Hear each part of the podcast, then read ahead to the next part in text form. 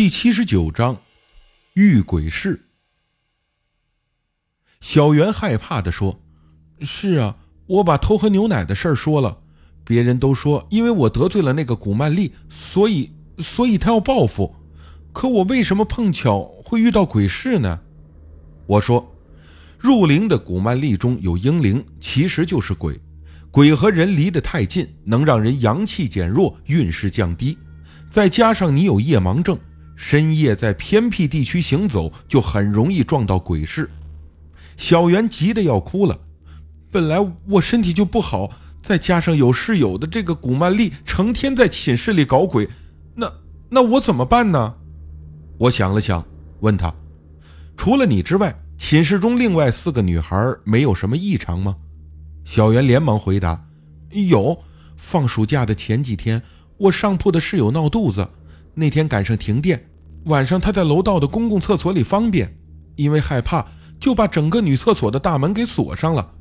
但是他在蹲着的时候，却听到有人在厕所里来回走动，那脚步声啊，又轻又小又快，像小孩在走似的。他以为大门锁坏了，有人进来，可喊了好几声也没有人答应。后来他发现女厕大门的锁仍然是反锁着的，吓得他从那以后都不敢自己上厕所了。我问。那女孩也得罪过古曼丽，小袁说：“是啊，她平时爱开玩笑，胆子也大一些。在我撞到鬼市之前，我和她经常趁小白不在的时候指着那古曼丽取笑，估计也有这个原因吧。她和小白还因为这件事情大吵了一架，弄得特别不愉快。哎，我点了点头，掏出手机给方刚打电话，把这件事情简单的和他一说。”方刚说：“这件事情啊，很好解决，有两个办法：一是让那女学生用除灵咒把古曼丽结缘给别人，或者送回泰国；二是让别人远离古曼丽。”我问：“远离要多远呢？”方刚说：“当然是越远越好，至少要不在一所学校才行。”挂断电话后，我把情况告诉小袁，他为难地说道：“难道？”难道要我退学才行？这所学校我可是复读了一年才考上的，我不能退学的。我想了想，给他出了个主意，要不然啊，你们几个室友凑钱，我卖个能增加厄运的谐音物给你，比小白同学那个古曼丽法力还大还霸道的，你用它来令小白同学倒霉生病，让他不能上学，这不就行了吗？没想到小袁连连摆手，不行不行。我和小白是几年的好同学、好朋友。虽然他养的这个古曼丽让人很受伤，但他也是中邪的受害者呀。我怎么能故意再去害他呢？他这么一说呀，我倒有些不好意思了。这时，小袁看到我手腕上戴了一条精美的手链，就问是什么。我摘下来给他看，说道：“这是泰国著名高僧龙婆坤大师亲自督造加持过的纯金眼面佛。”能挡一切灾祸，法力特别强啊！小袁把手链拿在手里看了半天，脸上露出羡慕的神色，问：“这个东西真的这么灵吗？多少钱？”我说：“当然灵了。龙婆坤可是高人，泰国王室的人见了也得下跪。我当时连续去拜了半个月，最后才求到手的。是吗？那我也想弄这个东西。”小袁高兴地说：“我说。”这个东西啊，现在就算有钱也弄不到了。小袁半开玩笑的看着我笑，那那你就送给我呗。我说你又不是我老婆。小袁说，那我就当你老婆吧。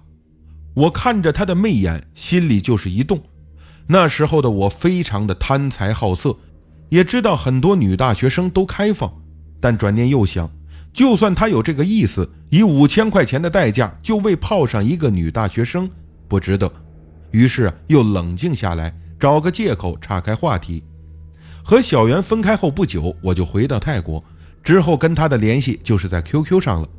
白同学因为古曼丽得罪了寝室里的所有人，在一次大吵之后，教务主任亲自介入调解，苦口婆心地劝白同学放弃这个东西，但他很坚决，说宁愿离开学校不念书，也不可能抛弃自己的女儿，还反问教务主任：“你能吗？”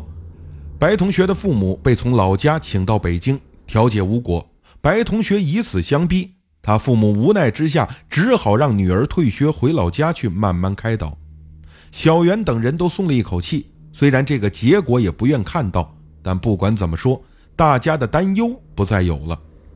这件事情就此就告一段落了。我虽然没有赚到钱，也没有多费什么精力，当时只是把这件事情当成我做佛牌生意中的小插曲，丝毫没有在意过。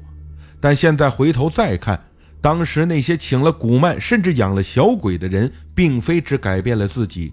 同时，也对身边的人有很大的负面影响。白同学事件只是其中一个，我不知道的、不了解的例子肯定还有很多很多。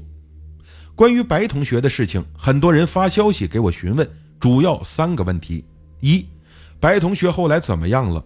二、小袁在那晚撞了鬼市之后所遇到的推车大叔是谁？三、小袁出了鬼市后似乎看到路。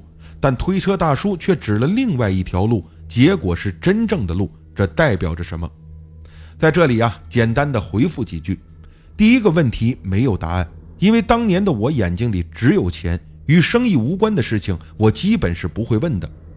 那时候我和小袁保持了半年的联系，等他毕业后就失去联络，估计是他不想再理我了。第二个问题，其实我也很想知道。能出现在鬼路的，当然不会是普通人，或者说根本就不是人。但他到底是什么身份，我也不知道，估计也没人知道。